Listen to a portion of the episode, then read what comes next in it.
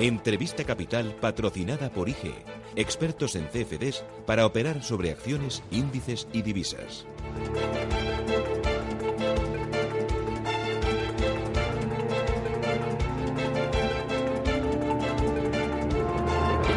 Enseguida hoy, Tertulia Capital con Juan Fernando Robles. Juan Fernando, ¿qué tal? Muy buenos días. Muy buenos días. ¿Qué tal? ¿Cuánto tiempo sin verte? Pues nada, no tan bien Te como echo de vosotros. menos que lo sepas. Ah, muchísimas gracias. Hablo yo contigo también. una vez a la semana, pero oye, me gusta tenerte aquí. Yo también, muchas gracias. Y la verdad es que no estoy tan bien como vosotros, pero hago lo, lo que buenamente puedo. Me encanta. David Enche, ¿qué tal? Buenos días. Buenos días. ¿Tú cómo vas? Yo muy bien. Yo fenomenal, me acabo de comprar ahora un bollito de Y chocolate que me han muy bajado. bien, muy porque fenomenal. es el cumpleaños de Rubén, hay que decirlo todo. Y oye, pues eh, lo estamos aquí celebrando, eh, el equipo. Eh, ¿Tú todo bien la semana?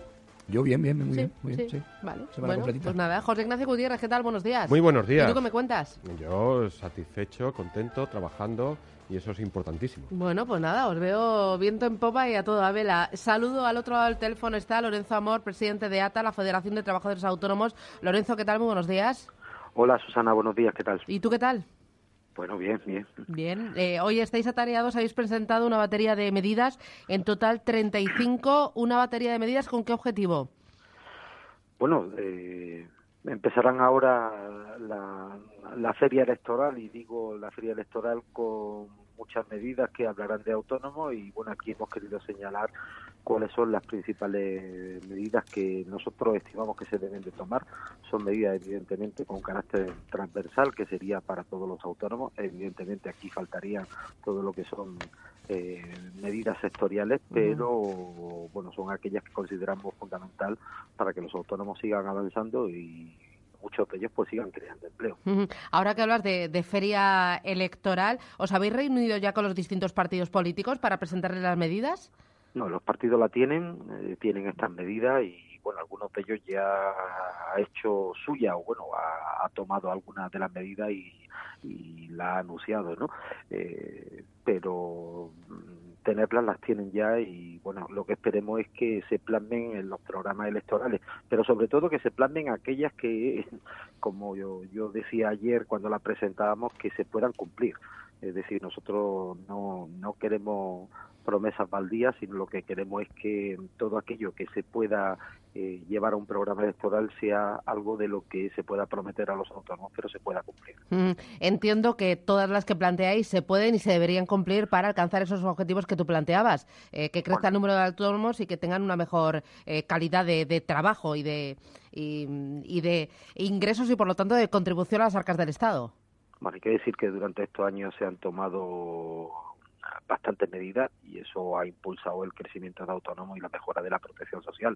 Pero evidentemente estas medidas vienen a corregir algunos errores de otras que se han tomado, pero sobre todo vienen a plasmar temas como tiene que ver el fomento del emprendimiento, la mejora de la, de la protección social, en temas de, de, de jubilación, en temas también de mejora de la fiscalidad, de eliminación de, de trabas, de eh, ayuda al emprendimiento en el ámbito rural y, y, bueno, en general pues creemos que son medidas que se pueden cumplir y evidentemente medidas que tienen un objetivo, ¿no? Es que haya más y mejores autónomos y desde luego pues también eh, más protegidos. Mm, insistís, por ejemplo, en eh, soluciones eh, eh, por el tema de los falsos autónomos, ¿no? Eh, ahí queréis que se refuerce la figura del trabajador autónomo, eh, eh, a, a ver si lo digo bien, trabajador autónomo económicamente dependiente.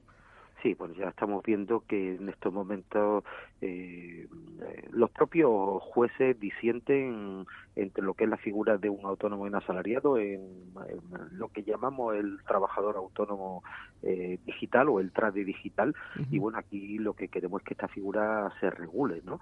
Eh, o bien estableciendo un trade digital o bien eh, marcando dónde está la distancia y sabiendo de, de quién estamos hablando.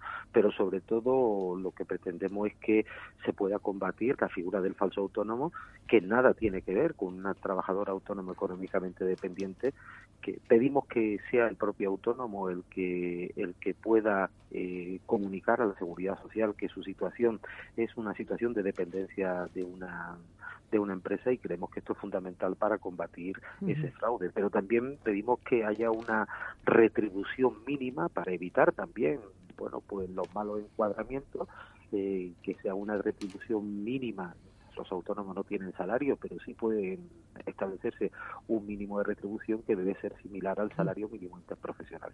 Claro, también eh, planteáis eh, eh, batería de tarifas planas o incluso tarifas reducidas para varios tipos de trabajadores. Bueno, sí, sobre todo, por ejemplo, algo que ya se ha implementado en Andalucía y es establecer una tarifa plana, por ejemplo, de 30 euros para jóvenes menores de 30 años o mujeres del ámbito rural, ¿no? Nosotros consideramos esto fundamental porque en el ámbito rural, sobre todo en esa España que se está vaciando o apagando a, través de la despoblación, tenemos muy claro que la mujer asienta población en el ámbito rural. Hemos visto cómo del crecimiento de autónomos prácticamente el 70% son mujeres y ayudar a la mujer en el entorno rural eh, estableciendo tarifas planas, primero lo que va, el primer efecto que va a tener es que aflore mucha economía llamada economía informal. Y por eso eh, pedimos estas tarifas planas tanto para estudiantes como para mujeres y por qué no decirlo para aquellas para aquellos autónomos que en estos momentos pues tienen dificultades para pagar la cuota y me refiero a todos aquellos autónomos cuyos ingresos y digo ingresos no llegan a 800 euros al mes y tienen que pagar 283 euros de cotización. Oye, me parece me parece novedoso lo que pasa que no sé si es un eh, canto al cielo el que los nuevos autónomos que facturen menos de 30.000 euros anuales no paguen IVA en los 24 primeros meses de actividad. Bueno, esto ya se ha implementado en, en, Francia y en otros países del entorno europeo. Es una medida que además está muy bien valorada por la propia Comisión Europea como fomento como fomento del emprendimiento y aquí lo que estamos proponiendo es que esto ocurra también en nuestro país.